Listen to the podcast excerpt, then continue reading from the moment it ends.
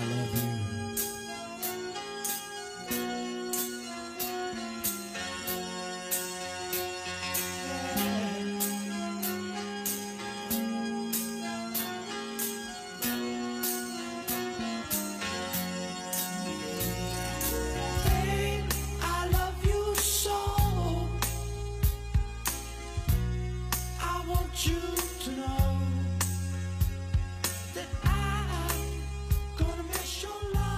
Então é isso, estou de volta aqui.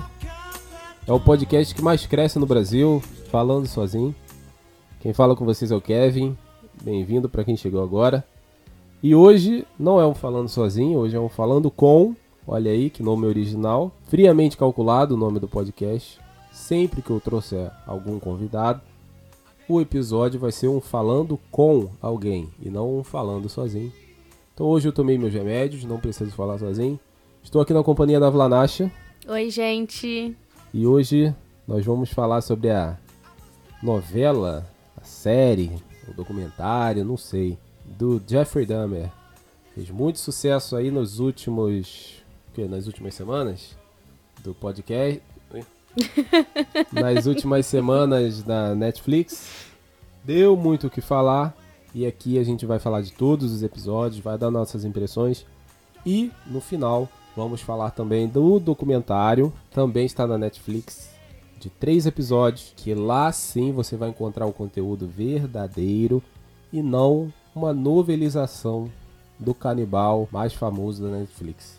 Então vamos lá pro papo, a gente vai falar sobre tudo. No final tem as nossas notas também. Então fica aí com a gente que se você concordar, discordar, se você tiver um tema para sugerir, olha aí, lembrei no começo dessa vez. Para onde você manda um e-mail? Você manda um e-mail pro falando sozinho pode gmail.com. Pode com D mudo. Então manda lá sua cartinha, manda o que você quiser, carta de amor, qualquer coisa. Então, vamos lá pro episódio. Então, rapidamente, atrapalhando o episódio, queria deixar um recado, um pequeno comercial aqui. Infelizmente, não é um merchan. Não vou ganhar um dinheirinho, um trocadinho com isso. Mas é isso que eu tenho para falar para vocês. O projeto saiu do papel. Já podem começar a procurar o menor podcast do mundo em outras mídias sociais. Instagram, é, Facebook, YouTube, Kawaii, TikTok, Xvideos, RedTube, tudo que você quiser, a gente vai estar lá. Então, esse é o recadinho que a gente tem para dar aqui. Então, não se esqueça de procurar, seguir, compartilhar, ajuda a disseminar aí o menor podcast do mundo. E é isso, agora pode curtir o seu episódio à vontade. Valeu!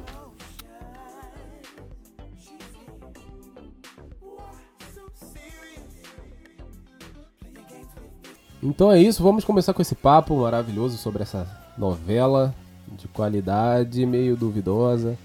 Então no dia 21 de setembro, Evan Peters chegou à Netflix, abalando corações. Ele chegou muito antes disso com a série American Horror. Uma história de horror americana. Mas ele chegou na Netflix? Sim.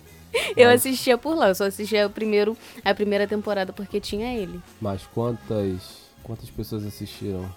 Inúmeras. Eu não- Inúmeras. Eu não assisti, então Ah. não é maior. Então vamos continuar. No dia 21 de setembro, Evan Peters chegou na Netflix arrasando corações como um assassino em série, canibal, necrófilo, pedófilo e tudo de ruim que uma pessoa poderia ter. Ele chegou abalando corações com uma série de qualidade duvidosa. Então é isso que a gente vai discutir hoje. O que, que a gente achou da série? Por onde a gente começa? Por onde você quer começar? Eu gostaria de começar através da infância dele, que foi uma infância vamos.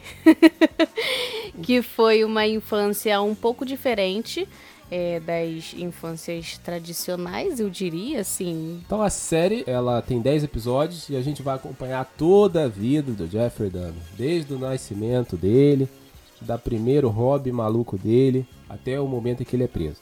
A série é dividida praticamente em três, três etapas, em três núcleos. O núcleo que ele é criança, o núcleo antes dele matar a primeira pessoa e depois que ele já é um, um assassino maluco, como todo mundo conhece. Que ele já entrou naquele frenesi louco, né? Exatamente.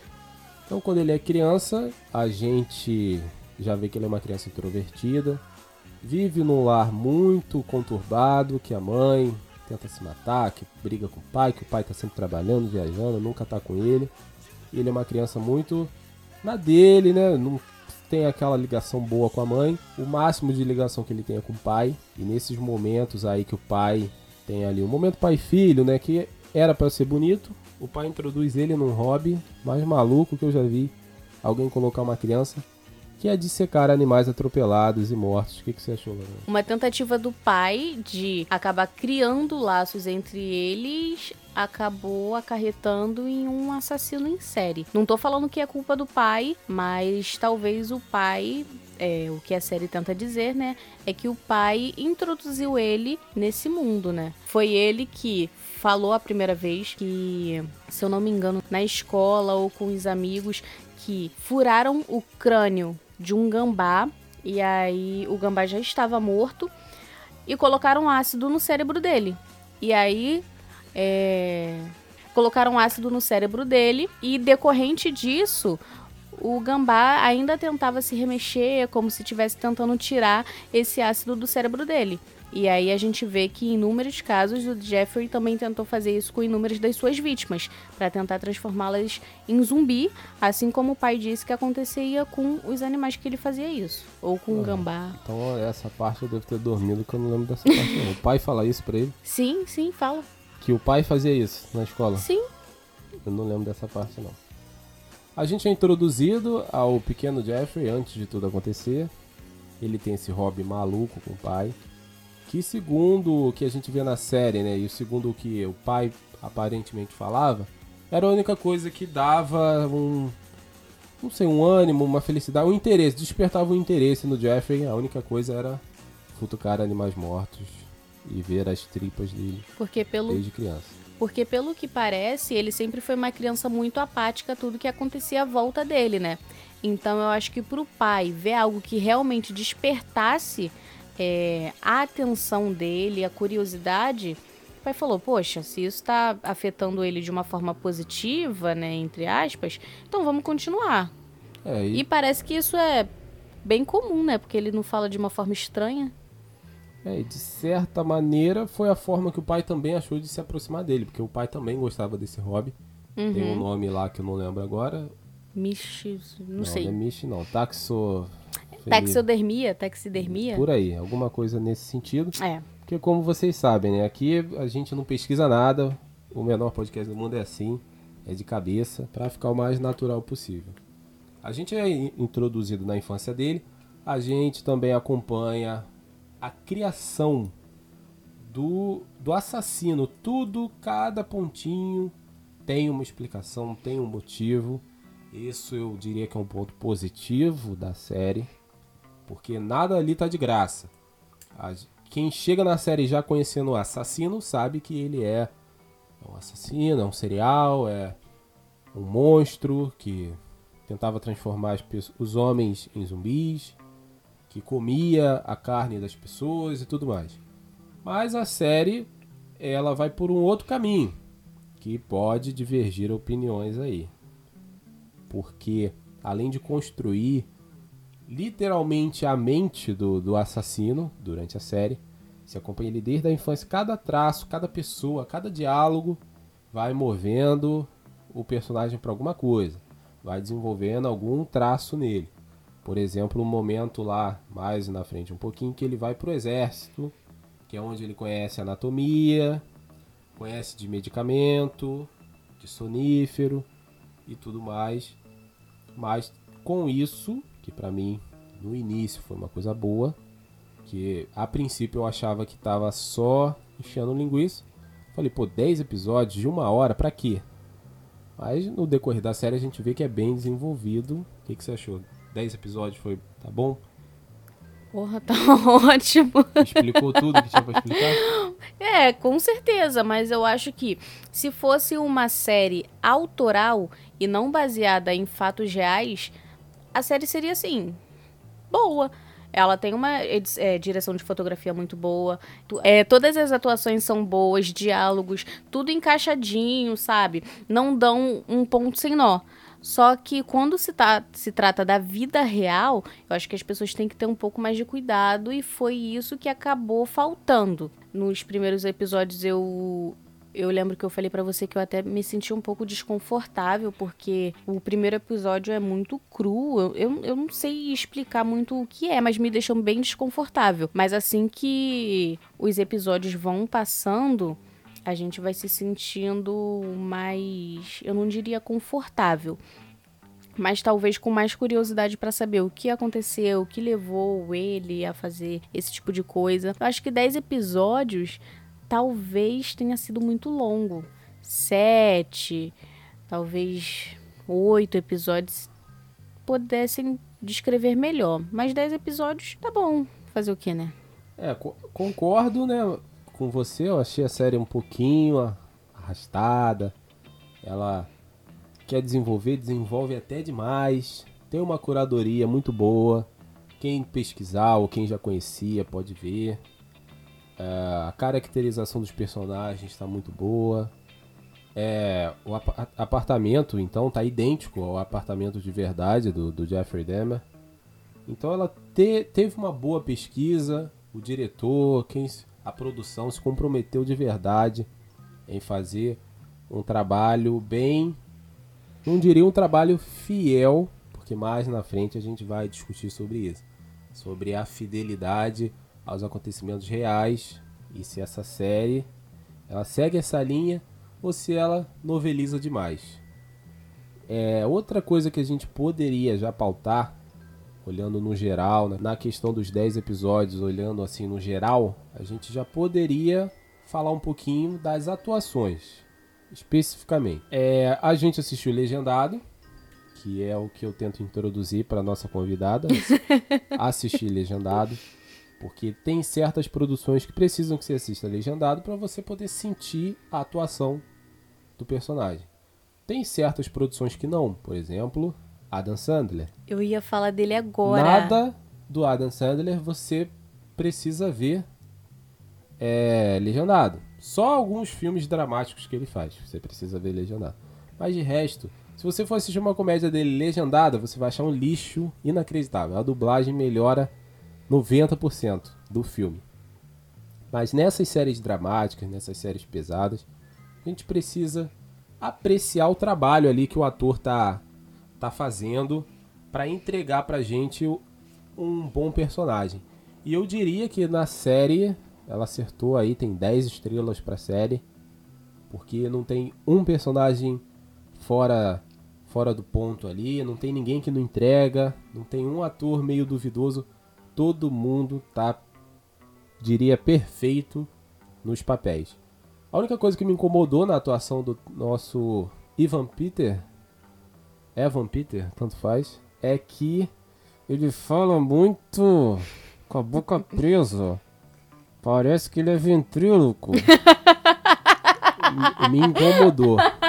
Ventríloco. Me incomodou um pouco essa, esse jeito dele de falar. Até porque, pelo que a gente acompanha, o, o assassino real, ele não fala tão preso assim.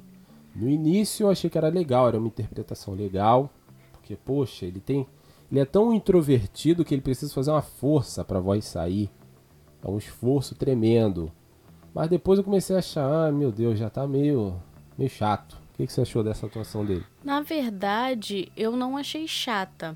É, eu assistindo a série, achei muito boa, porque mostra que ele tá o tempo todo doidão, bêbado, louco de cachaça, e que, querendo ou não, muita gente, quando fica doida dessa forma, vai lá, acaba ficando com a voz presa, com a voz meio. meio. não sei imitar a forma que você. Embarga, embarga, embargado. embargada, isso aí.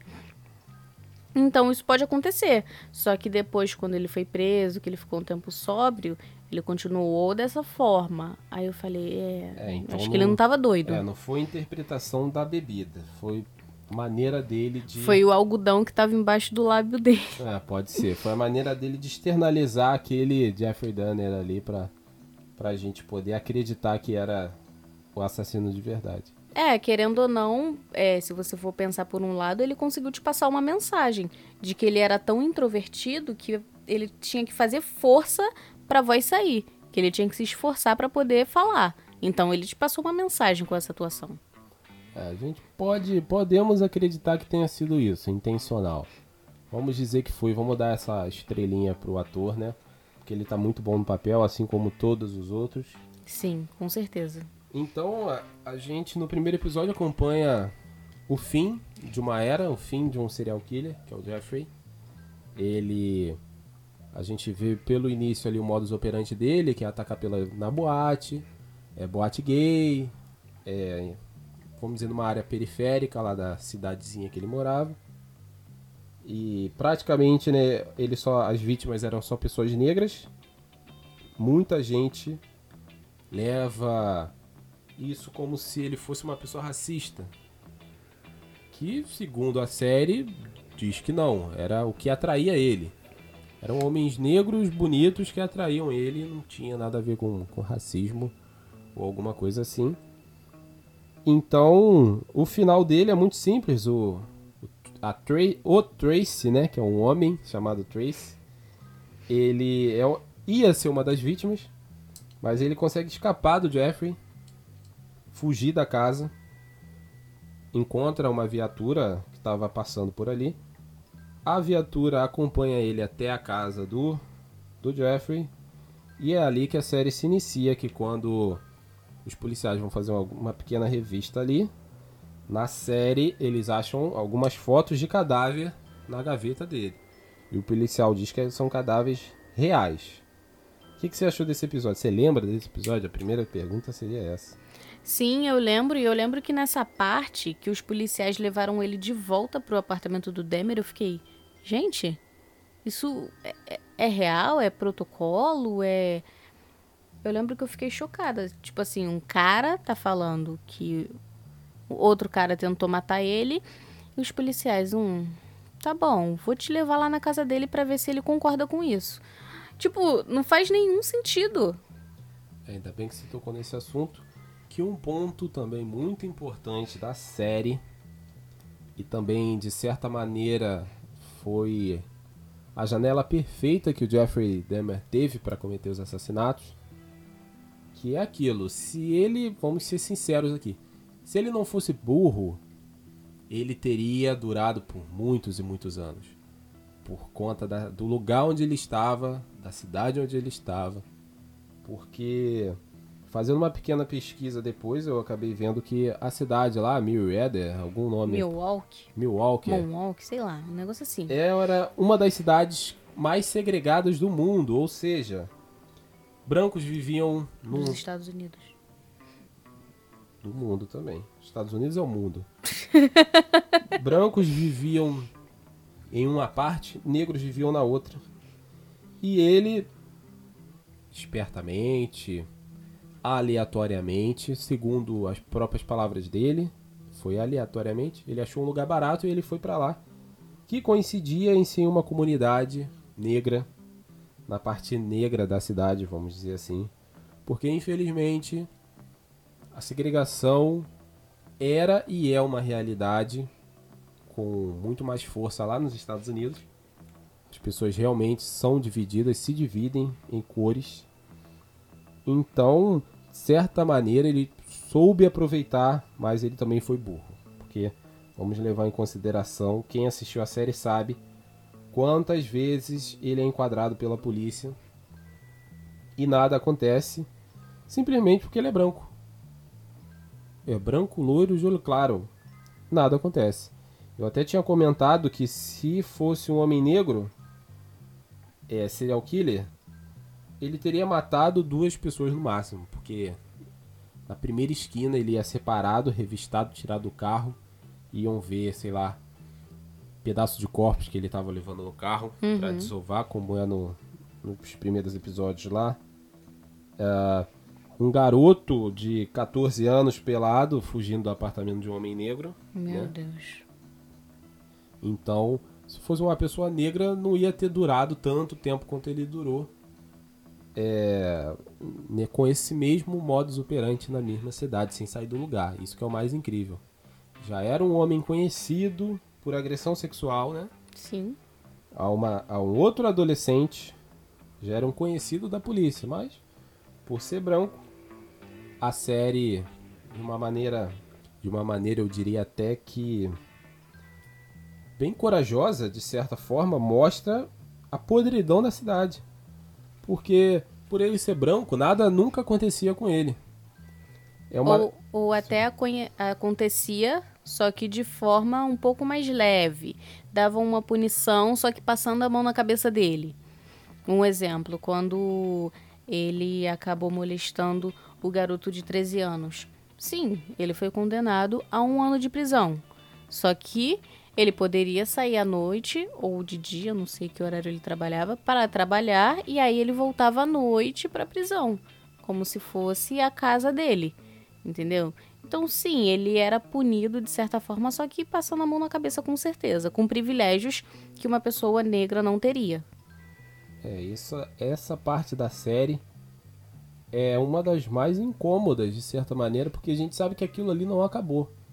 Até hoje somos julgados pela nossa cor da pele, é, de uma maneira assim, menos descarada como é naquela época, mas ainda assim, até hoje, somos julgados pela cor da pele.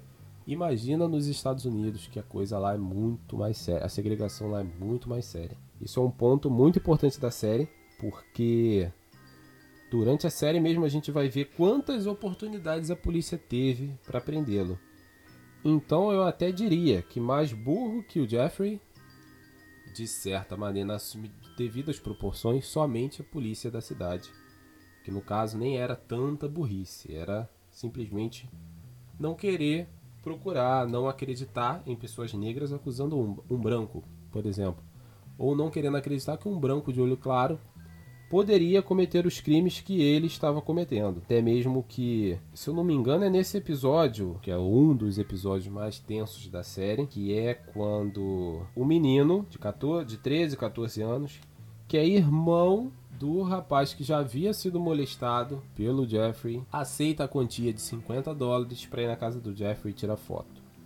Só isso aí já causa aquele arrepio na gente. E aí o menino ele infelizmente, né, sofre o que a gente sabe que ele sofre. O Jeffrey bota uma droga na bebida dele. E aí o menino ainda foge, mesmo drogado, ainda consegue fugir nu, sem saber para onde estava indo.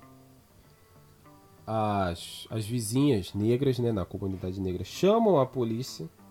A polícia chega e não faz absolutamente nada. O que vale mais? Três, quatro, cinco testemunhas negras ou a palavra de um cara branco? Naquela época, um cara branco valia mais do que cinco negros, pelo menos. Então eu acho que esse é um dos episódios que desce mais amargamente na nossa garganta, porque a gente vê como, como era brutal, era descarado a, a segregação naquela cidade. O que, que você achou desse episódio? Ah, sinceramente, foi um episódio que me surpreendeu muito. Porque quando ele fugiu, eu falei, isso aí. Porque eu não, eu realmente não conhecia a história do Jeffrey Dahmer antes, não tinha parado pra pesquisar nada.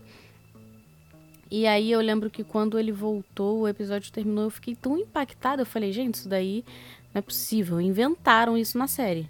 Isso nunca aconteceria. E adivinha só a surpresa que eu tive. Isso realmente aconteceu. É, eu acho que o mais impactante da série é realmente isso. É você achar que aquilo. Cara, isso aqui é só uma série. Não é possível que tenha acontecido isso. Que um menino de 14 anos é encontrado pelado por vizinhas. As vizinhas chamam a polícia e eles botam o garoto de volta no quarto do assassino dele. Não é possível. E se você for pesquisar, você descobre que é exatamente isso. E ainda é pior. Mais na frente a gente pode até fazer uns paralelos com o que a gente lembrar também da minissérie para ver as diferenças do que aconteceu na vida real para como aconteceu na série, que eu acho que também é uma coisa legal pra gente falar. E é óbvio também para frisar a importância de você assistir o caso real e não ficar com esse Jeffrey novelesco na cabeça, sentindo de certa maneira pena ou sentindo empatia, se colocando no lugar dele. Ah, eu sou igual, eu penso igual. Que é impossível que exista hoje em dia uma pessoa da mesma maneira que ele foi, de verdade. Na série, que aí já vai na crítica, né, um pouco, já romantiza demais, noveliza demais acontecimentos esdrúxulos da vida real. E aí a gente tem aquele primeiro impacto, né? Esse garoto, ele volta pro apartamento, acaba sendo morto e é Uma isso. hora depois. Uma hora depois que a polícia foi embora, ele é morto. Não, isso aí já é informação privilegiada da, da minissérie. Uma hora depois de voltar pro, apa- pro apartamento, ele foi assassinado. Acho que isso que é o mais impactante desse episódio. E aí já vem a minha primeira crítica à série. Vou colocar aqui, soltar um pouquinho do veneno. Porque senão eu não vou aguentar. É, Primeiro, minha maior crítica à série é a novelização. Eu acho que tem. Não é sempre, mas eu acho que nos pontos mais cruciais para mostrar o lado monstro do Jeffrey, a série opta em novelizar demais. Colocar coisas que, que não aconteceram ali, situações que não aconteceram. O ator expressa uma certa emoção que o assassino de verdade não tinha. Tem certas cenas que parece que o Evan Peter, né, tá com uma cara de choro na hora de que vai matar alguém, como se fosse uma coisa assim que ele não quer fazer, mas o corpo dele faz. Esse é um dos pontos que essa novelização foi uma das coisas que mais me incomodou na série. Outra coisa que também me incomodou, que eu tinha até conversado, daí a gente vai chegar no, sem dúvidas, o melhor episódio, na opinião de todo mundo, que é o episódio 6 da série. O episódio que marca a mente de todo mundo, que é quando o Tony aparece, que é a vítima, que é surda muda. Que pra mim, toda a série, todos os 10 episódios, poderiam ter tido o mesmo impacto do episódio 6. De uma maneira muito simples. É, você iria mostrar, são 10 episódios, eu teria até duas ideias aqui, ó, pro, pro diretor. É cinco episódios, cinco vítimas só, pra mostrar na série. Cinco episódios mostrando as vítimas, cinco episódios mostrando o Jeffrey até as histórias se entrelaçarem.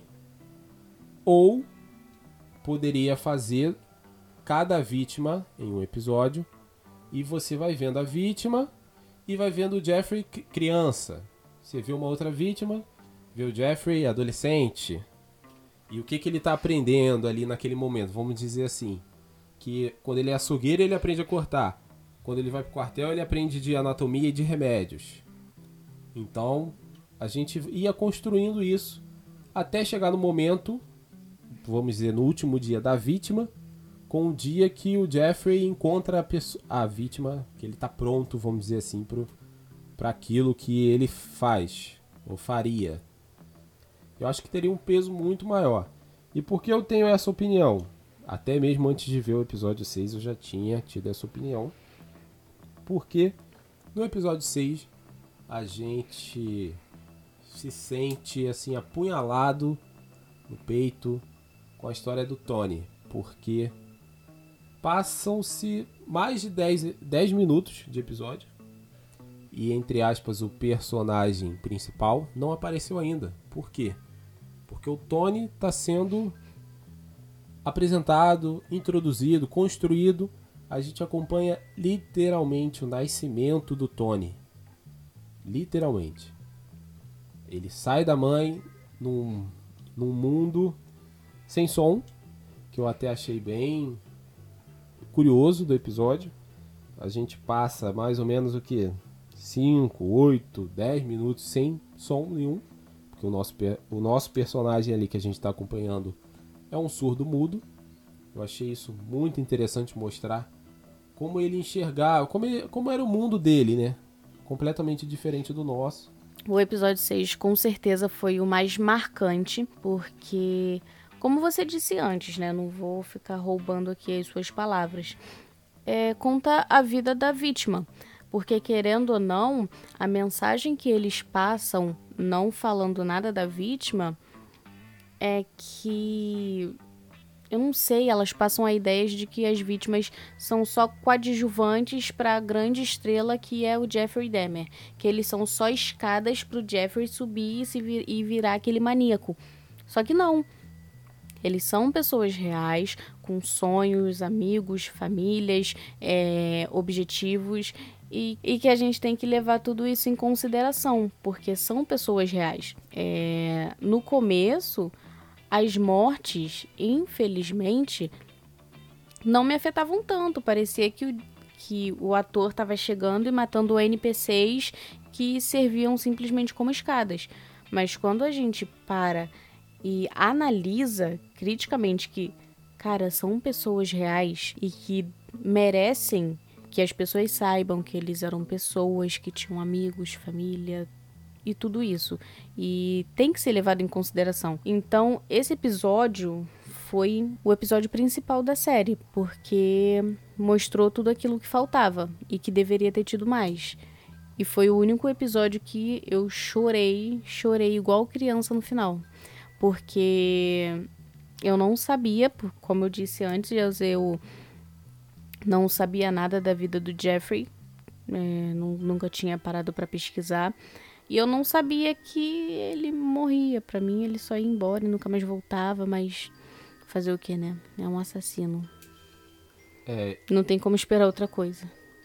é verdade. Eu acho que a Netflix ela toma uma atitude muito perigosa quando ela vai fazer uma série de um serial killer, de um maníaco que a gente não queria ter como vizinho e não coloca medo. A gente deveria ter medo dele e não de certa maneira simpatizar com a presença dele, simpatizar com algum romance que a série coloca que ele teve com, com alguma vítima, que é o que acontece com o Tony, inclusive. Eles saem de mãos dadas na rua, eles dançam coladinho porque o Tony não ouve, então ele sente as batidas e tal. Então, sabe, eu acho que a série noveliza esses pontos que fica de mau gosto, porque, cara, você tá fazendo uma série de um serial killer, como que você quer trazer uma certa simpatia naquilo que não é um personagem, aquilo é uma pessoa. Se quisesse trazer uma simpatia, como já acontece em outras séries, né? O, vamos dizer, o vilão, ele tem o maior apelo dos fãs, aquela série Você, né? O cara é um Uhum. maníaco maluco. Exatamente. A série 365 dias, o cara rapta a mulher, o filme, né? E as mulheres adoram essa porcaria de, de filme. Exatamente. Um pecado elas gostarem disso. Que eu já assisti. Meu que Deus, será quem- que eu assisti? Quem fez né? você assistir, Kevin? Quem que adora? É. Me fala essa pessoa que eu vou atrás dela agora. Já assisti essa bomba. A mulher adora. então, tipo, não é a primeira vez, mas aquilo são. pe- Mesmo sendo errado, ainda são personagens fictícios, até onde eu sei. Ninguém ali é real. Baseado em ninguém real. Mas a partir do momento que você pega um serial killer e transforma ele num personagem, dando de certa maneira margem para alguém enxergá-lo como herói, entre aspas, de alguma coisa na cabeça de outros malucos, Ou até mesmo como vítima da sociedade, dos como pais. vítima, isso, vítima dos pais, da sociedade, encapetado e, e tudo mais, eu acho que é uma atitude muito perigosa. Até porque a Netflix escolheu Evan Peters, né, que tem um apelo muito grande da- das jovens aí do, do mundo afora. Sim. Então já é um ator carismático que tem o próprio público dele, juvenil ali. Então colocar ele para interpretar um assassino serial real numa série tão novelizada, eu acho que acaba passando a- mensagem errada e não a mensagem certa. Porque para mim, se é pra, vamos dizer assim, transformar numa ficção, transforma numa ficção pro lado mais animalesco dele. Ah, ele não era assim, então vamos aumentar isso, potencializar isso. E não é, frear a- as atitudes dele, as manias dele e tudo mais. O que, que você achou dessa novelização? É uma ótima palavra. Novelização do Jeffrey na série da Netflix. Eu achei realmente assim decepcionante, porque na série eles estão querendo demonstrar que o Jeffrey de certa forma sente empatia, como você disse alguns minutos atrás. Como se ele não quisesse fazer isso, mas o corpo estava fazendo e todas essas coisas. Só que ele não tem empatia pelas vítimas. Entendeu? Em nenhum momento ele sentiu isso ou talvez remorso. Eu acho que isso foi muito errado também, porque a partir do momento que ele sente empatia pela pessoa, ah, ele pode estar doente, não sei que, não sei que lá. Mas ele não tem empatia. Ele simplesmente não sente nada pela, pelas pessoas. Ele só machuca e, e, e foda-se. É isso. É, Sem dúvida. E o pior é que teve muitas críticas do- dos parentes das vítimas, né, a respeito da série. Tá aí uma bola fora terrível da Netflix, porque primeiramente, poxa, você vai abordar um caso é, extremo desse. Não, isso não é um caso comum que a gente vê todo dia, que acontece todo dia nos Estados Unidos, toda hora. Igual, sei lá, uma bala perdida acontece aqui no Brasil, que a gente nem vê mais a gravidade naquilo. Ah, uma bala perdida, alguém levou um tiro aí, ó. Você viu? Sabe? Não tem mais peso aquele crime. Não. Pô, é um crime absurdo. O cara pegava pe- gays, negros, é, periféricos de certa maneira, imigrantes e tudo, levava pro apartamento dele, dopava e Estrangulava. estuprava, estrangulava, esquartejava, matava, desrespeitava o corpo mesmo da pessoa já morta, botava em jarro, botava em geladeira, fazia um monte, Comia. comia, fazia como enfeite do- de móvel, caveira como enfeite de móvel. Então, cara, assim, meio meio assim, né? Não tem nem palavra pra dizer, né? O nível de bola fora da Netflix trazer um caso desse sem comunicar as vítimas, usar o nome das vítimas, pô, Nome real. pelo menos deveria ter autorização, sei lá, o consentimento da família, porque é uma coisa assim que fica até sem sentido. A série mesmo, nos outros, no decorrer dos episódios, ela pauta a falta de empatia e a, a falta de empatia com os parentes e a falta de respeito com as vítimas que aconteceu na época que a série retrata como um absurdo, que foi um absurdo. O pessoal querer tirar foto em frente ao prédio, fingindo que estava sendo estrangulado, ah, fazerem gibi, mandarem cartinha de amor pro, pro Jeffrey, mandarem dinheiro pro Jeffrey na cadeia, pedirem autógrafo. Infelizmente isso acontece até hoje, acontece. Mas a série quis mostrar aquilo como um absurdo. E a própria empresa que produziu a série cometeu esse mesmo erro. Porque não teve ah, o mínimo de empatia em comunicar. Comunicar a família. Ninguém tá falando aqui de dar dinheiro, de fazer alguma coisa, mas um comunicado. E outra coisa, né? Respeitar as pessoas que foram mortas por aquele monstro. Que não acontece na série. Gente, infelizmente não acontece na série. O máximo que é respeitado até certo ponto é o Tony, porque mostra que ele era uma pessoa, que ele tinha uma família, uma vida, amigos, sonhos e tudo mais. Mas de resto, as pessoas simplesmente aparecem pra morrer, aparecem em cena pra morrer. Então achei que pecou aí também no respeito com a vítima. Dá, traz uma, faz uma homenagem de certa maneira, sabe? Introduz a, a pessoa, como foi com o Tony, introduz ele alegre, feliz, sabe? Vivendo a vida e tendo a vida interrompida pelo monstro.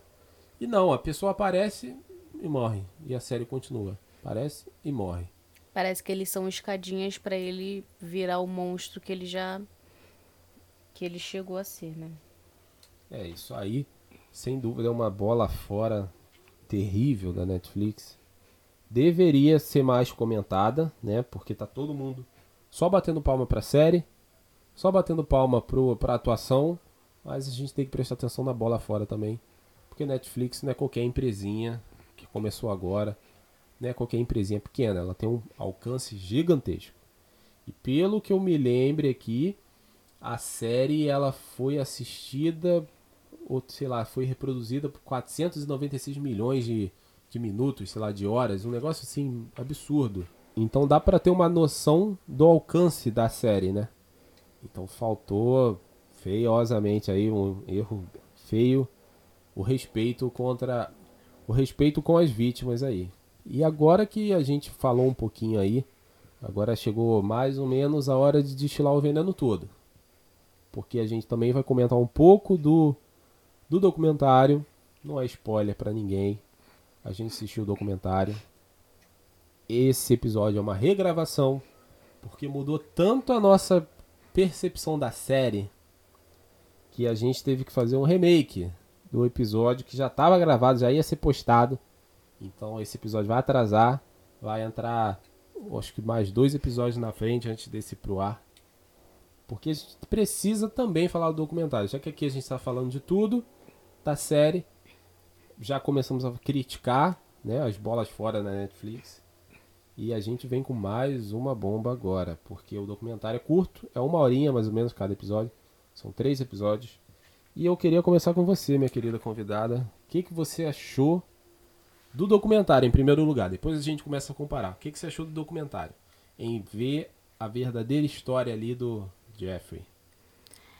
Então, assim, grande parte não me surpreendeu muito, porque eu já sabia algumas coisas por conta da série, mas querendo ou não, eu sinto que o documentário traz mais aquele toque de realismo, sabe? Pra para as coisas, porque realmente mostra foto, mostra indício, a voz do personagem, do personagem, olha só, a voz é, do Jeffrey e é, também da mulher que estava lá sempre conversando com ele, tem realmente as gravações deles conversando. Então, para mim, traz esse toque a mais de realidade. E querendo ou não, três episódios de uma horinha cada um não é tanta coisa.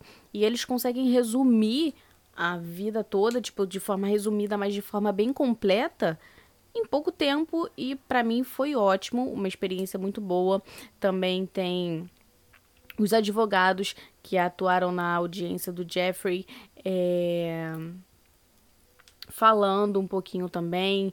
A mulher que também, eu não lembro o que, que ela era, infelizmente, que conversava com ele, que ele contava sobre é, os assassinatos com ela. Também tem ela comentando sobre o que aconteceu naquela época, como foi para ela também. E também tem as gravações reais dele é, dando detalhes. Então isso daí foi realmente impactante. E dá pra ver que ele não tem. Ele falava como se ele tivesse. Ai, acordei de manhã, não, tava uma noite tranquila, saí para fazer o que eu sempre fazia. Aí tava uma noite tranquila, estrangulei um cara. E ele falava com uma naturalidade que para mim foi chocante. Chocante.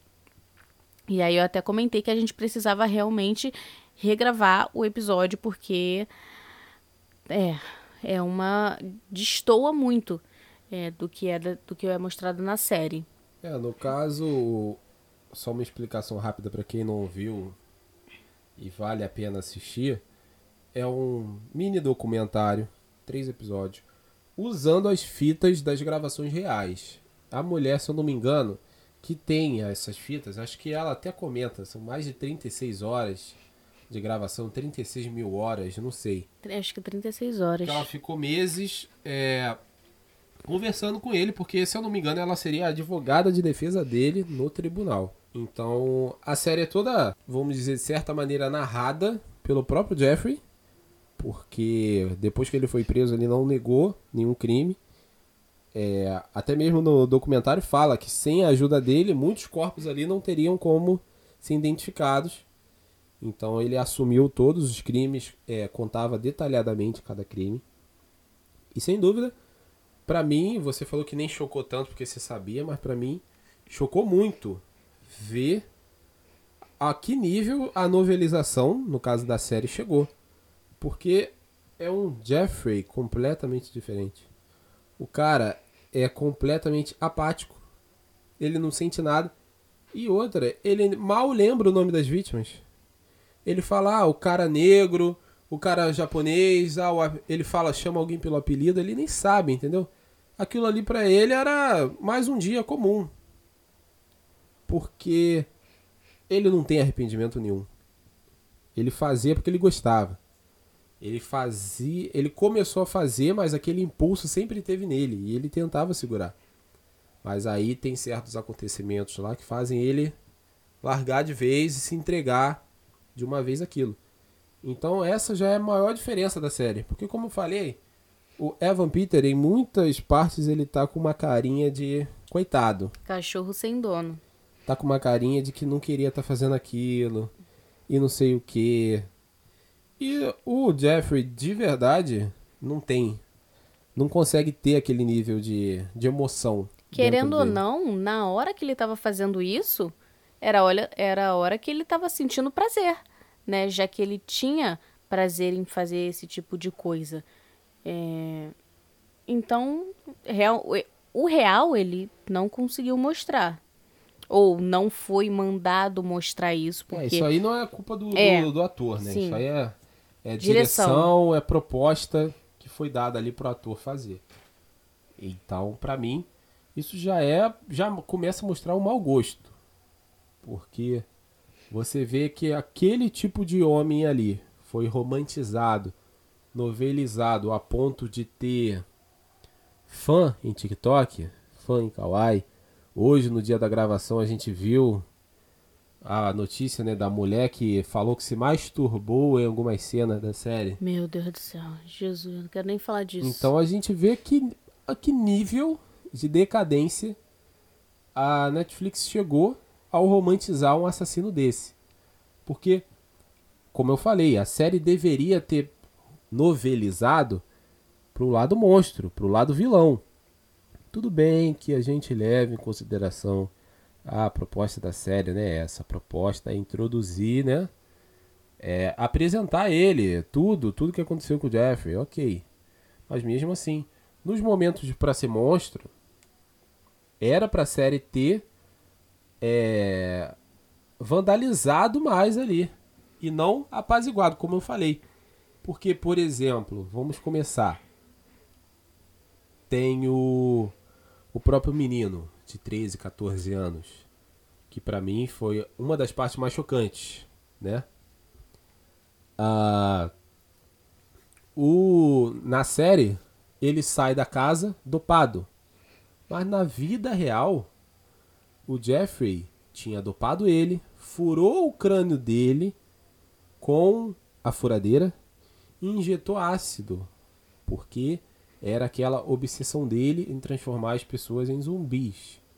E a série até explica por que ele tem essa obsessão, porque é, a pessoa ia ficar completamente submissa, não ia querer ir embora. Tudo aquilo tem até a, pi a piada entre aspas, né? Até a música que toca, ela fala muito sobre isso, é Don't Go, a música que toca sempre, com certeza estava na abertura desse episódio. Hey! Depois eu vou editar e vai estar na abertura a música da abertura do episódio. Então ela fala mais ou menos sobre, vamos dizer, como era a mente do Jeffrey, sabe? A letra fala de um cara que no minuto que a pessoa cruzar a porta, ele já vai sentir saudade. E ele não vai querer que a pessoa vá embora nunca.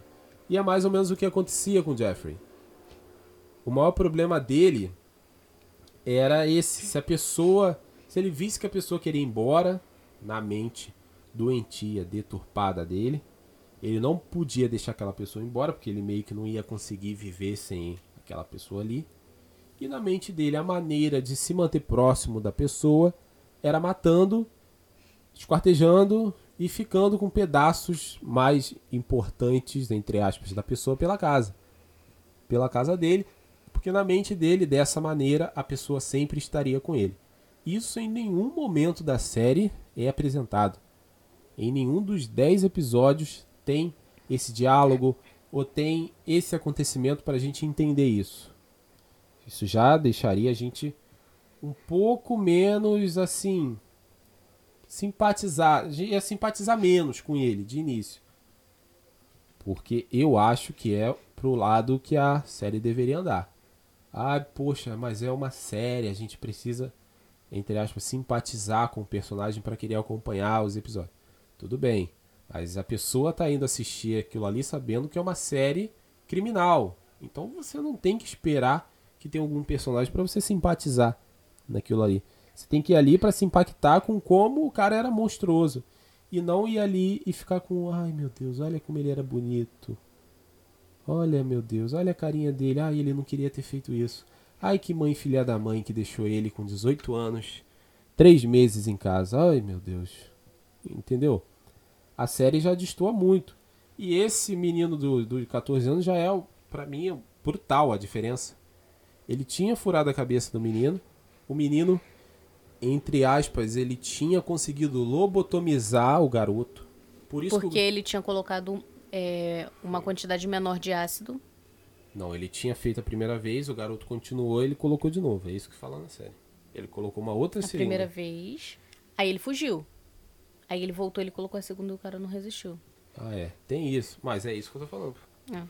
Na série ele saiu porque estava dopado. No, na vida real ele conseguiu sair, mas ele já estava lobotomizado. Isso que é o mais impressionante da série. Tudo bem que a- o, o Jeffrey diz que não tinha escorrido sangue, nada. Então também não teria como os policiais verem isso, teoricamente. Né? Nem se eles se eles tivessem tentado, pelo menos, né? E o mais impressionante também, que na história real, as testemunhas não eram a vizinha, a gente ainda tem que falar um pouco da vizinha também, que é uma personagem à parte, é, viram que ele estava com sangramento no reto. Então, gente, isso leva para outro nível. É um outro, é um outro psicopata. É um psicopata completamente diferente do que a série apresenta. E isso pra mim ficou de mau gosto. Aí a, a polícia pegou um garoto lobotomizado, já violentado, de 14 anos, botou de volta na casa do agressor dele. E, de- e se tivesse checado os antecedentes criminais, a série até fala, teria visto que ele era. Ele estava em. O que? Prisão? Não, prisão não. Liberdade condicional. Ele estava em liberdade condicional por ter agredido sexualmente o irmão daquele garoto. Ou seja, só mostra mais ainda o descaso da polícia. Na vida real, esse caso do menino é mais pesado ainda do que a série mostra. Mas parece que a série esconde pra deixar o personagem mais palatável ali pra gente. Porque, querendo ou não, a gente não consegue ver esse lado monstro dele. É, eu acho que uma das únicas cenas que aparece, ele matou o cara, vai lá, deita do ladinho dele e fica lá, deitado. Ai, que delícia. Sendo que, na verdade, não era assim. É, não tem nada brutal na O série. máximo que mostra é isso. E ele também era canibal, gente. Canibal. E só mostra ele comendo uma carninha, tipo assim, bebendo um pouquinho de sangue. Sendo que isso dele beber sangue e comer carne era decorrente. É, ele já comeu uns 4 quilos de carne de pessoas humanas. E bebia o sangue das pessoas para ter mais conexão com elas. E na série não mostra isso, só mostra que ele tava ai, doidão e bebeu sangue. No série ele bebe sangue?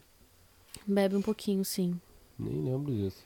Mas acho Pra que ele você- bebe e faz cara de nojo ainda. Pra você ver que nem é tão marcante assim. Não, Não, tem aquele monstro. A série diz que vai mostrar né, o monstro canibal, um negócio assim que é o nome da série. É, o canibal. Ah, aquele, aquele nome bem chamativo, né? Mas chega na hora H, a parte brutal do personagem a série esconde é. em prol da narrativa novelizada que eles querem criar do personagem sofredor. Aparentemente, o que a série. Fazendo uma análise maluca porque eu lembrei. ah, parece que a série vai pro. Pra linha narrativa de que ele era doente mental. Que depois no documentário a gente acaba descobrindo que tinha essas duas vertentes. Uma, um lado da sociedade queria interná-lo numa clínica, acreditando que ele tinha problemas mentais. Outro lado acreditava que ele era completamente são, tinha plena consciência de tudo que ele fazia. Então eu acho que a série, por ter é, escondido o lado monstro dele, tentou pesar mais pra esse lado doente mental. O que, que você fala? Querendo ou não, ele chegou numa época que ele tava num frenesi tão grande, tão grande, que ele não conseguia. O intervalo ficou menor. Antes eram intervalos de anos, ficou de meses, semanas. Ele tinha dois corpos na banheira dele e ele tinha que tomar banho em cima desses corpos. Ele tomava banho em cima dos corpos na banheira. Ele pegava as entranhas das vítimas e se masturbava com as entranhas. Vocês têm noção do quão pesado isso é? E aí eles falam: não, tá bom, é muito pesado, meu Deus, vou- vamos colocar isso numa série. E aí eles simplesmente descartam todas essas, essas informações. É, Claro que não é pra ficar tão pesado, mas, cara, vai contar só meia parte da história. parando pra pensar aqui agora, friamente, o manequim tem mais tempo de cena do que as vítimas. Tem mais desenvolvimento do que as vítimas. Exatamente. Infelizmente. Isso que é o mais impressionante da série. E, fora isso, né, o caso do, do menino de 14 anos ainda não acabou. Além de todo esse descaso da polícia, toda essa brutalidade do assassino que não foi mostrada na série, é, o pessoal no documentário ainda fala que se a polícia tivesse entrado na casa dele para investigar, teria encontrado o Tony morto na cama, sem cabeça. Que também não tá na série de jeito nenhum, nem mostra ele se desfazendo dos corpos, da maioria dos corpos. Isso que é o mais incrível.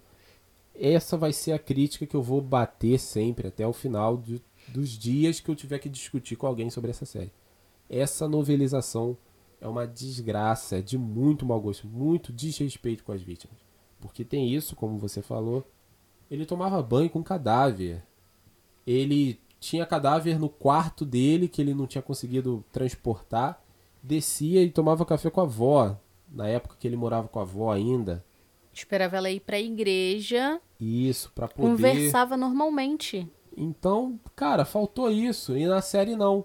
Nos momentos que ele tá bem, entre aspas, que ele tá sóbrio, ele tem aquelas conversas, entre aspas, fofa com a avó. Ah, parei de beber, ai, vamos comer, que não sei o que, que não sei o que. Então, pô, gente, é de muito mau gosto. Imagina você que sabe da história real, teve um, um ente da sua família é, brutalizado por um assassino desse e acaba vendo a série bombando, contando uma narrativa completamente diferente, deixando os crimes dele muito menos brutais do que realmente foram. É de muito mau gosto uma escolha dessa. Até mesmo apareceu que a mãe do Tony é, veio às redes sociais, eu acho que eu li em algum lugar, e reclamou, falando que não era dessa forma. E que também, qual é a mãe que gostaria de ver o filho retratado dessa maneira? Claro que na parte do Tony eles foram é, respeitosos é, e tudo mais, só que colocaram ele num romance com o assassino dele. Não. É, pra mim o problema nem é esse. Pelo que dá a entender na série, realmente tinha um, um pequeno romancezinho. Eu não sei se era romance. Não, não, era um romancezinho, porque tem o cara lá, tem um amigo do Tony também no documentário, Uhum. Que ele diz que ele tava com o Tony, e aí o Jeffrey chega, o Tony se despede dele e vai. Então dá a entender que eles já se conheciam, tinham saído antes. Uhum. Não foi o mesmo modo operante de sempre. Conheceu, levou pra casa e matou. Então, mas com certeza ficou de muito mau gosto a série. Sim. Não não dá tempo de tela pra nada e querer dar tempo de tela logo pra um romance. Tava com muita força pra desconstruir o monstro que o cara era. Se ele tivesse vivo, daria até pra suspeitar que foi encomendado. Tipo, pra diminuir eh, essa visão monstruosa que as pessoas têm dele. Pra mim é é de muito mau gosto, de verdade. Pelo menos no final, vamos falar um pouquinho do final também. Eu achei até, pelo que a série já estava se caminhando, eu achei até que no final ia ter uma, entre aspas, uma redenção. Porque ele foi querer se batizar e tudo mais. E realmente aconteceu o que aparece na série, E né? realmente aconteceu na série. Eu achei que era até a série querendo dar um final diferente pra ele. Mas isso realmente aconteceu. E ao mesmo tempo que ele era batizado, o assassino, o serial killer, o palhaço lá era morto na sentença de morte dele. E tava tendo um eclipse solar na cidade. Cara, Caralho, a coisa mais doida. isso pra mim, eu tive que pesquisar, pra mim era uma coisa de série e não é, realmente aconteceu isso. Enquanto Jeffrey Dahmer era batizado, o outro, era, o outro assassino brutal também era morto no durante um eclipse solar. Pra mim é uma das paradas mais impressionantes da série. Uhum. A, a, o documentário também, como se a pessoa só sabe da, da série, vai se chocar muito, que é muito mais brutal. Eu me choquei muito, porque eu sou essa pessoa que só sabia coisas da série. Tem também.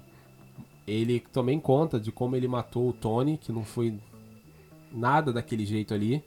Foi a primeira tentativa dele de lobotomizar alguém, mas o Tony morreu na hora. E aí ele arrancou a cabeça do Tony, E do menino de 14 anos, ele fez, ele tinha conseguido, mas ele quis aumentar a dosagem e acabou matando o menino depois com ácido na cabeça. Isso também não tem na série. Na série é completamente romântico. É um assassinato romântico, teoricamente.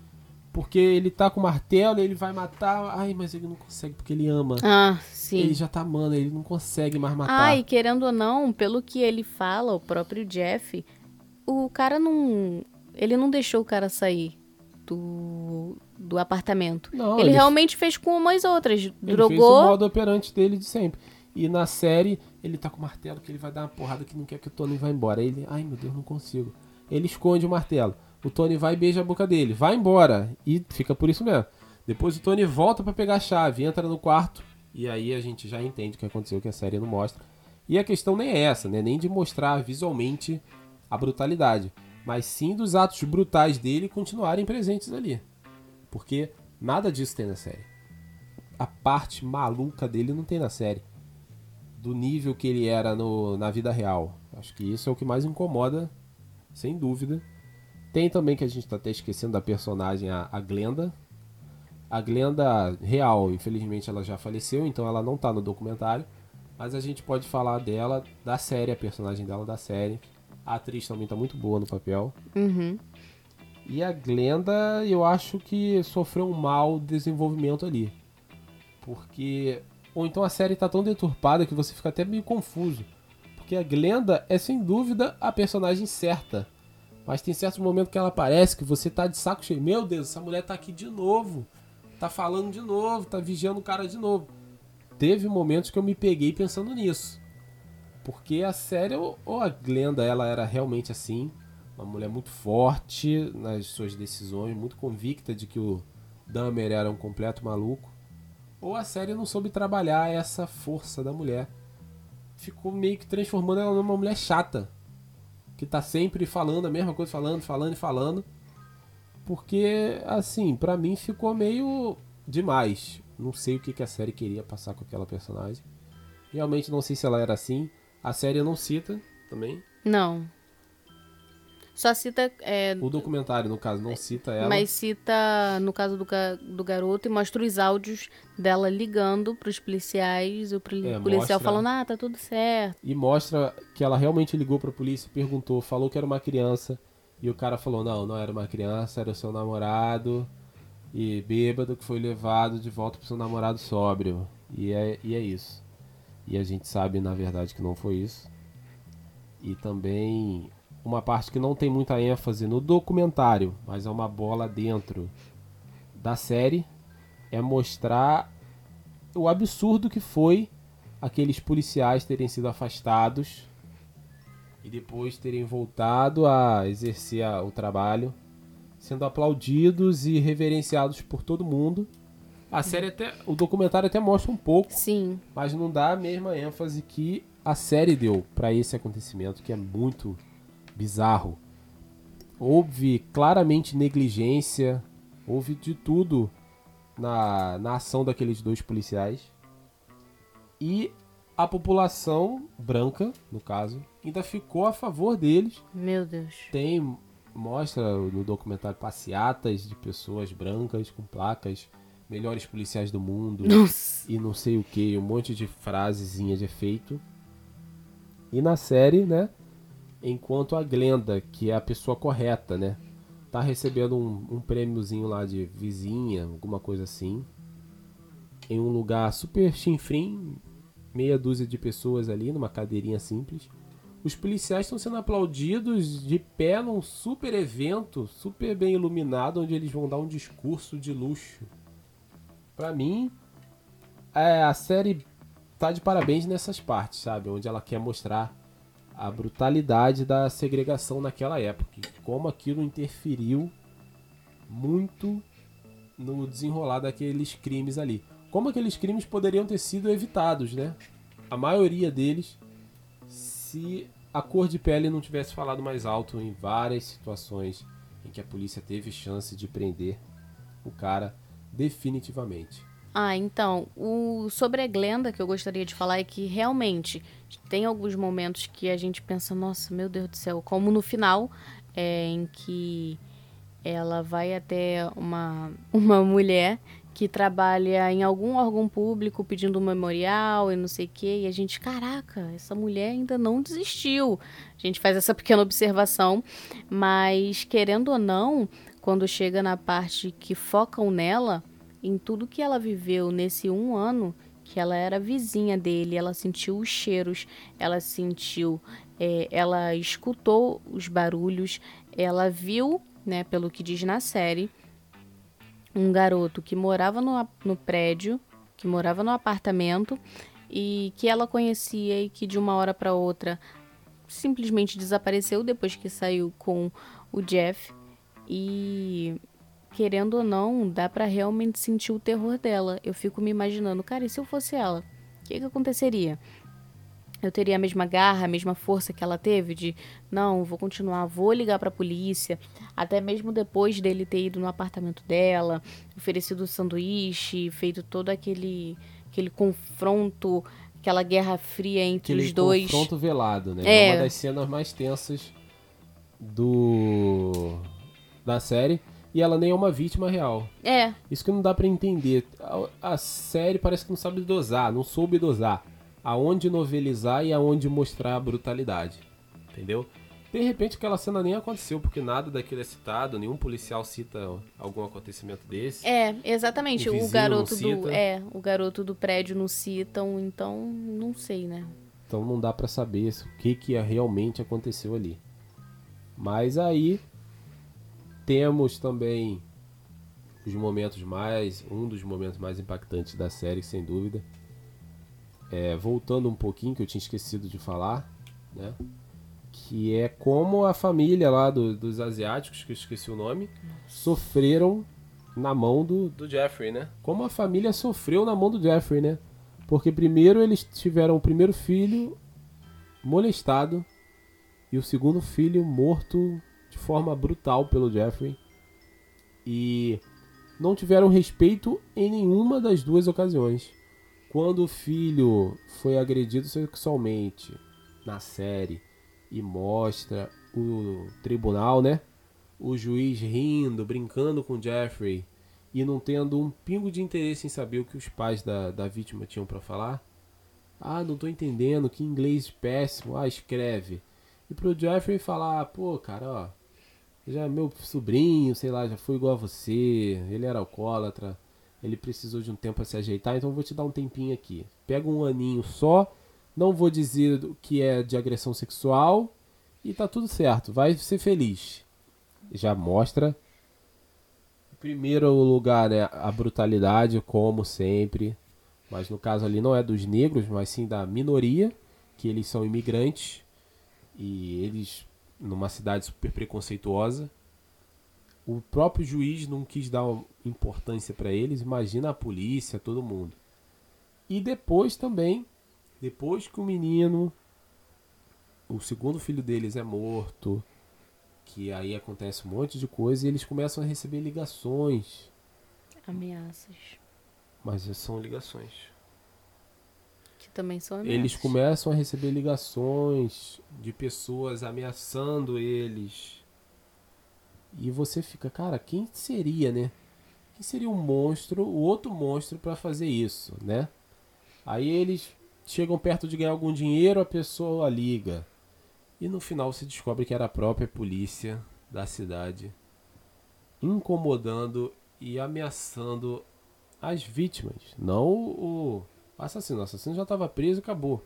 Mas as vítimas simplesmente por quê? Porque eram imigrantes. Não tem mais nenhum motivo para isso acontecer. Então, sem dúvida, é um dos momentos mais marcantes da série. Assim como o seu final. Vamos falar um pouquinho do final agora. O final do Jeffrey também é um pouco diferente. No documentário, na vida real é um pouquinho diferente. Porque no documentário a, a gente vê que a advogada, acho que ainda tinha visitado ele algumas vezes. E ele estava separado, ele estava numa ala sozinho. Porque não queriam colocar ele com outros presos, porque o crime dele tinha ganhado muita notoriedade. E os presos tinham interpretado de outra maneira aqueles crimes ali que ele cometeu. provavelmente tinham interpretado como ato de racismo e tudo mais. E aí, na vida real, ele passa um ano, se eu não me engano, sozinho. E depois ele fala que ele vai enlouquecer se ele continuar sozinho e pede para ir para a ala com os outros presos. E no, no, no, na série não tem nada disso. Ele já tá lá com os outros presos, fazendo piada, fazendo graça e pronto. No documentário também não mostra. Mas Virando um bobão, um bobo da corte. No documentário não mostra, mas eu ouvi falar que ele realmente fazia isso. Em certos momentos ele se mitidava do que ele tinha feito. Mostra que remorso, arrependimento não existia nenhum. E aí, na vida real, ele ainda sobrevive por um ano na cela dividida com todo mundo. E depois ele acaba sendo assassinado pelo, um- por outro preso lá, com alter, né, de academia. Que até o rapaz no, do- o- no documentário fala, né? Que parece que foi o encerramento de um ciclo. Porque a primeira vítima que ele fez, isso também mostra na série. Primeira vítima que ele fez, ele usou um alter de academia também para agredir a pessoa. E enquanto ele e os outros presos limpavam a cela, é, um dos presos pega um alter e acaba matando ele com golpes na, na cabeça. E aí, na série também dá a entender que foi armado. Porque o policial sai de fininho, o outro vai não sei pra onde. Só que na série, no caso, ele mata duas pessoas, né? O assassino do Jeffrey mata duas pessoas. Mata um cara que tinha esfaqueado, dado tiro na esposa e falou que foi negro, um negócio assim. Ah, e colocou a culpa em uma pessoa negra. que também já frisa novamente, né, em como as coisas eram naquela época. 1991, se parar pra pensar, nem é tão lá atrás assim. Se Realmente. a gente falar sem a data, a gente vai achar que é 1600. E não, é 1991. E aí ele mata uma outra pessoa e acaba matando o Jeffrey, que aí sim, de certa maneira me deu um alívio, porque o final poético, bíblico, de certa maneira, não era o final verdadeiro dele. Ele não se arrependeu dos crimes, isso fica claro. Só quem quer se fazer de muito inocente, ou quem quer ter uma desculpa para defender o assassino, vai dizer que ele realmente se arrependeu. Que é óbvio que ele não se arrependeu. Ele não lembrava das vítimas, ele não pediu desculpa nenhuma vez pelo que ele fez. E ele, até mesmo quando ele é preso, ele fala que ele já tinha comprado um freezer novo para se preparar para matar mais. Isso, exatamente. E ele fala de uma forma tão como se ele fosse ir pro Natural, é como mercado, se é. ele fosse caçar. Ele ia caçar. Então, graças a Deus que pelo menos a série não deu um final poético pra ele, que no momento que ele vai levando as porradas, sendo morto, ele vai lembrando em flashes de cada vítima dele pra ter aquele final bem pesado, bem denso, que aí sim a série teve coragem de brutalizar. Mas enfim, teve esse final.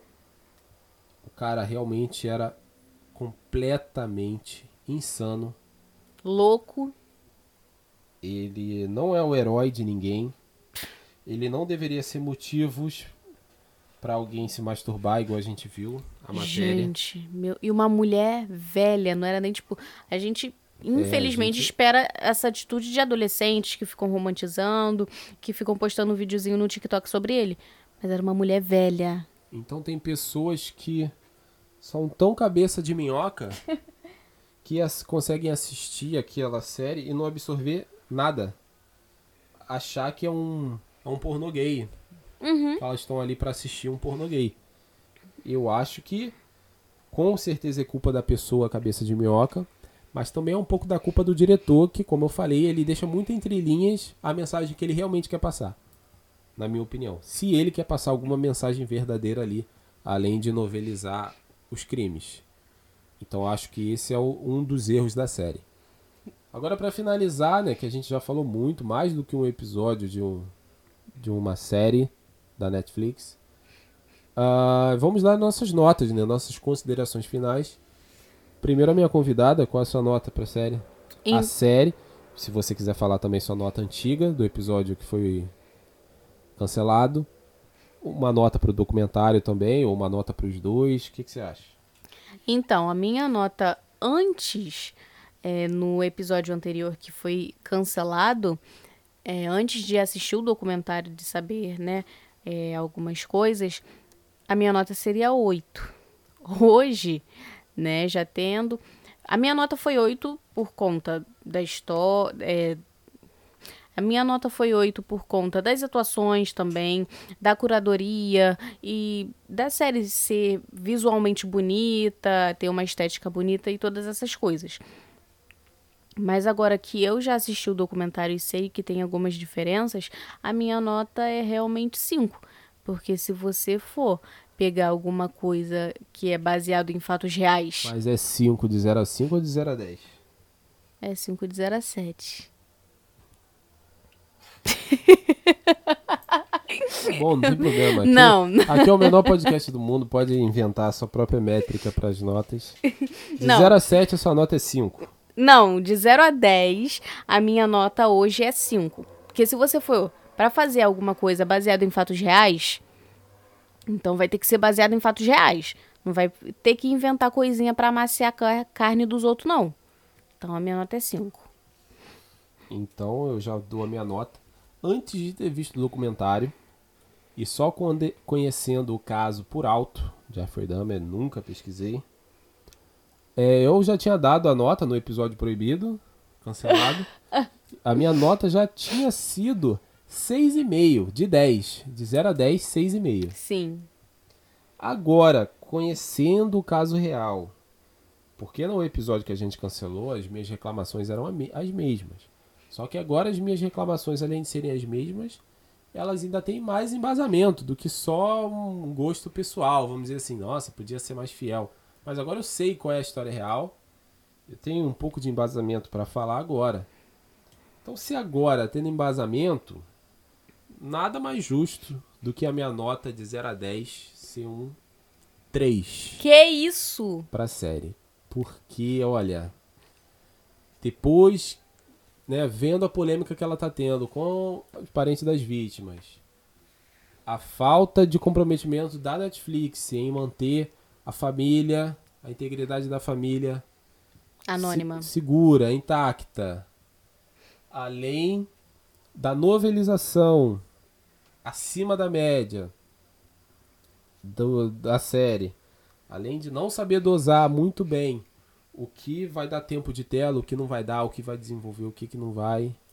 Além de tudo isso, depois de saber o caso real, é, fica de muito mau gosto. As transformações ali que eles colocaram na série fica muito feio. É muito mau gosto fazer aquilo.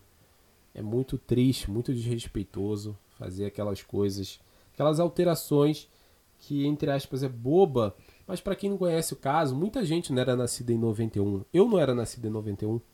Eu também não. A gente não era dos Estados Unidos para estar meio que por dentro de um caso popular, vamos dizer assim, que a gente cresce ouvindo.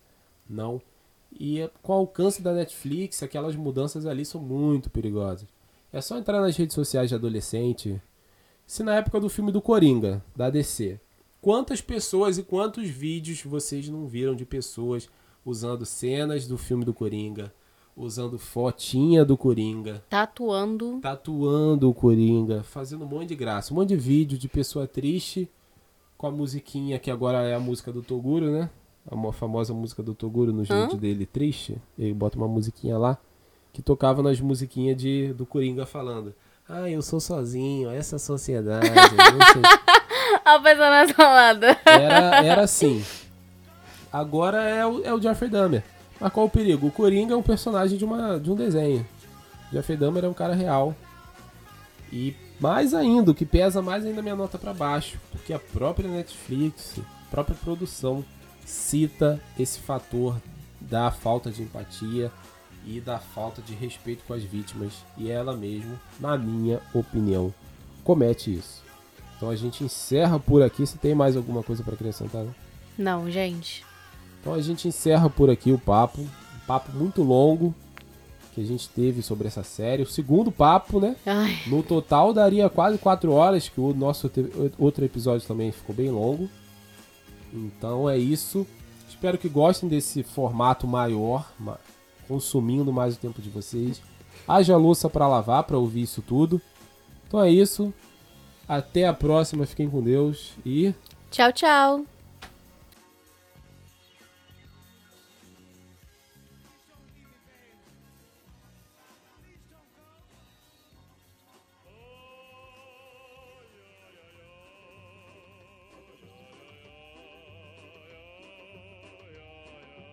É, já, já tá lá, né? Tem que assistir pra, pra terminar. Deixa eu É. passar.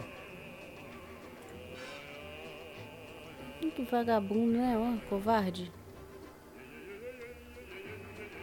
Porra! É, você falou que tá bom, né? Ah, tá. Deixa eu ver onde que eu continuo agora. Otário, não sei. Do Jeffrey Dahmer. Fez muito sucesso aí nos últimos. O quê? Nas últimas semanas? Do podcast. Nas últimas semanas da Netflix. Deu muito o que falar. E aqui a gente vai falar de todos os episódios, vai dar nossas impressões. E no final vamos falar também do documentário, que é uma minissérie que também está na Netflix. Também está na Netflix. também está na Netflix a minissérie.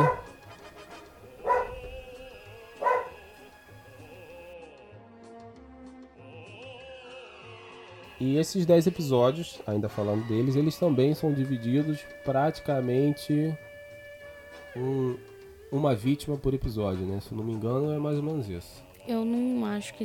É, uma vítima por episódio. Eles focam em uma vítima um, por episódio. Que eu falei, uma vítima. Eu só quis parafrasear.